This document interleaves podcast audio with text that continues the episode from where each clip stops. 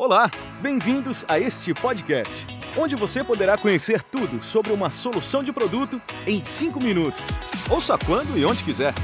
Descubra um novo episódio por mês e prepare-se para saber tudo sobre produtos do seu interesse em apenas 5 minutos.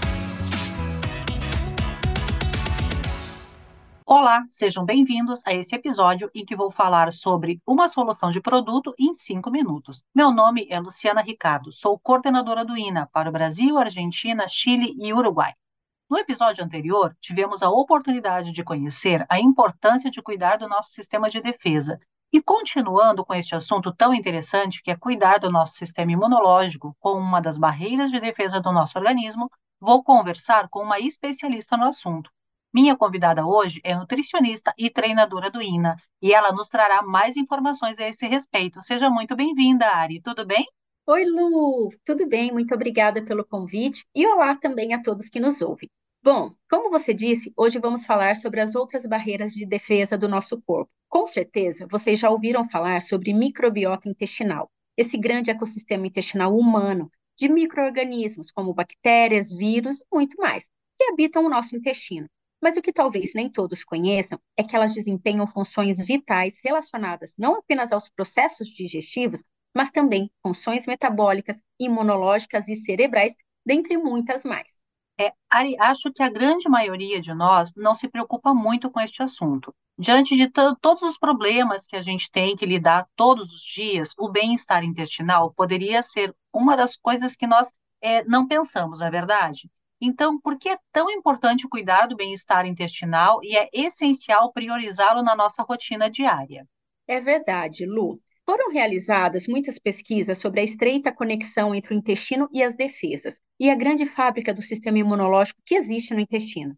Na hora de procurar reduzir os fatores de risco para a saúde, um ponto importante que deve ser considerado é o fortalecimento do sistema imunológico, no intestino delgado e grosso, encontram-se entre 70% e 80% de todas as células imunológicas do nosso corpo.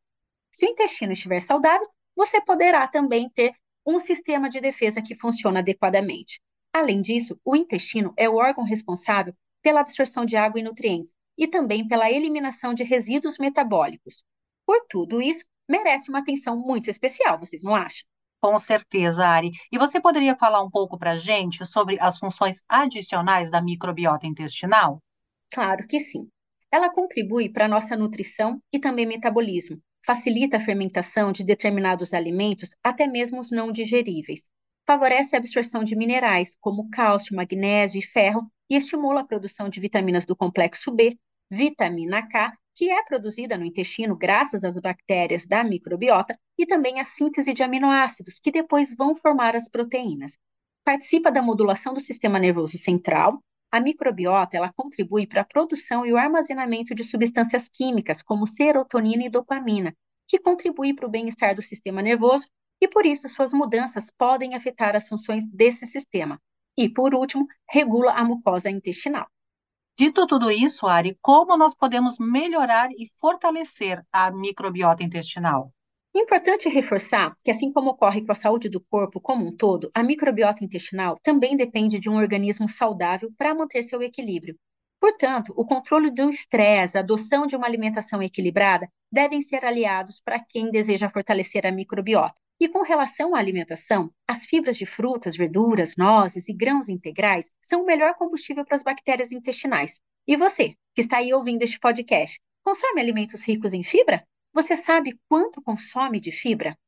Com certeza não é ainda o suficiente, mas o bem-estar do nosso intestino depende de uma série de fatores. Da alimentação, como dissemos, bem como do uso de suplementos pré-bióticos que fornecem fibras solúveis e promovem um ambiente favorável ao desenvolvimento de probióticos, que são as bactérias benéficas. Este composto pré-biótico de fibra e probióticos construirá uma microbiota saudável, uma maior quantidade de bactérias benéficas no intestino que devem ser repostas o tempo todo. Ari, que legal ouvir tudo isso que você está aí contando para gente. E como podemos melhorar os nossos hábitos e o que podemos consumir para começar, pode nos ajudar a entender primeiro o que é a fibra? Então vamos lá. As fibras são importantes para o funcionamento do intestino. E ao incluí-las na alimentação, podemos fortalecer a imunidade, contribuir para o funcionamento do trato digestivo e favorecer a sensação de saciedade. As fibras para o intestino e o corpo em geral são classificadas de acordo com a sua solubilidade, solúvel ou não em água, e viscosidade, a capacidade ou não de formar um gel. E por isso são chamadas de solúveis e insolúveis.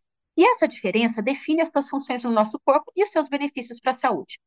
Mas além das fibras, não podemos nos esquecer da importância do consumo de alguns micronutrientes, como vitaminas e minerais, que contribuem para o funcionamento do sistema imunológico. E, além disso, podem ajudar a manter os tecidos e as mucosas do organismo em condições adequadas. Vitaminas como a C, D, A, B6 e B2 e também o zinco contribuem para o funcionamento normal do sistema imunológico, juntamente com a fibra, como um complemento ideal para que você viva com o equilíbrio intestinal.